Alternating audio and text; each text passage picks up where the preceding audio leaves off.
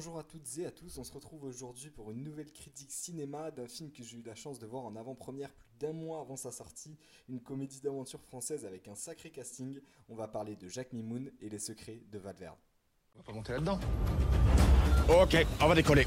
Euh, attendez, monsieur Vassos Ouais. la, la porte est ouverte là. hein Quoi, vous préférez fermer? Ah oui, par exemple Putain de putain de putain de putain.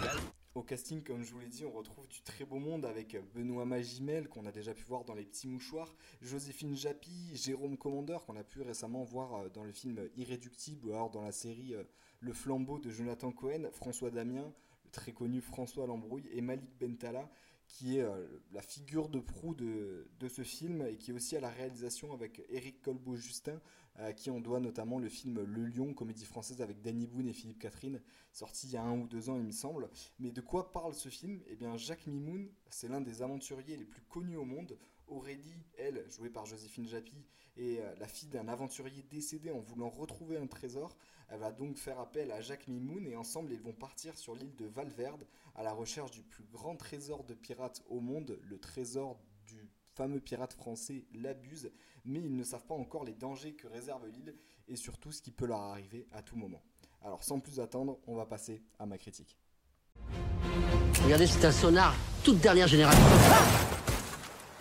Sorry. Elle est partie plus vite que prévu, celle-là. Alors si je devais commencer par les points positifs, bah, tout d'abord le casting est juste génial. On a un casting qui est certes très restreint avec seulement 5 acteurs. Euh, on vous en verrez pas d'autres dans le film à part quelques figurants euh, au début du film, mais c'est tout. Sur l'île, ils ne sont que 5 et leurs rôles leur vont à la perfection. On a des très grands acteurs et en plus leurs rôles euh, bah, vont collent très bien avec euh, leur trait d'humour. Bah, qu'on connaît. Euh, donc du coup, bah, résultat, le film est très drôle. On a beaucoup de scènes cultes avec une mention spéciale pour François Damien euh, qui joue juste un rôle euh, hilarant et qui lui en plus le joue très bien. Donc vraiment de ce côté-là, pour un film qui se veut comédie d'aventure, eh ben, le côté comédie est super réussi.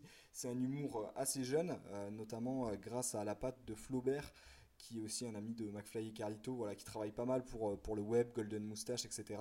Et du coup, on ressent vraiment cette patte humour jeune qui va très bien, même à des anciennes euh, et plus vieilles figures du cinéma que Malik Bentala, comme euh, François Damien et Benoît Magimel. Ça leur va très bien et vraiment leurs rôles sont juste super bien écrits.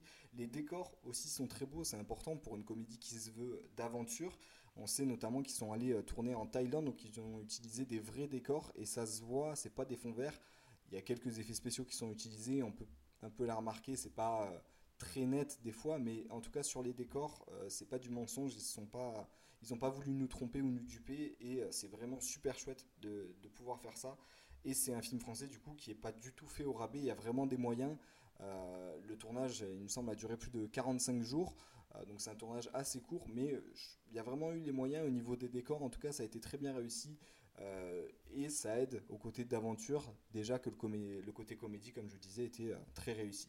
Et pour les points négatifs, euh, malgré tous ces décors, justement, au niveau de l'intrigue et du côté euh, aventure, un peu à la Indiana Jones qu'on pourrait avoir sur des énigmes, etc., c'est un peu laissé de côté euh, au profit de l'humour, mais au moins les blagues ne s'arrêtent jamais, et même si l'histoire est mise de côté, ou l'intrigue un peu profonde est mise de côté, bah, au moins ça laisse place aux improvisations, aux nombreuses improvisations qu'il y a eu, et à, à toutes les blagues qui ont été écrites magnifiquement, je le redis. Comment t'as pu survivre avec une équipe pareille Non mais baissez votre arme. Rangez Celle-là, elle est pour moi. rangez votre Je arme. sais reconnaître mes torts. Comme je vous le disais, j'ai eu la chance de voir ce film en avant-première. On a donc pu poser des questions aux acteurs euh, qui étaient présents et aussi aux réalisateurs.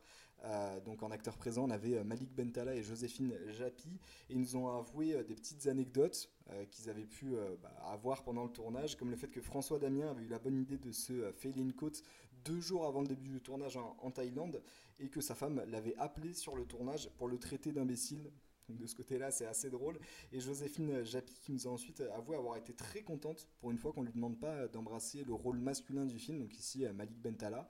Euh, elle qui est habituée à tout ce qui est rôle de, composition dans des films d'auteur adaptés de romans, voilà, des, des films beaucoup moins comiques. Elle avait déjà, elle nous a dit avoir déjà reçu un, scénario du même type dans une comédie d'aventure quelques mois avant, où on lui demandait en tant que jeune actrice, elle a avoué que c'était assez, euh, assez fréquemment, on lui a demandé de- d'embrasser le, le rôle masculin. Et elle a eu au final, euh, quelques mois plus tard, ce scénario-là où on ne lui demandait pas d'embrasser Manik Bentala.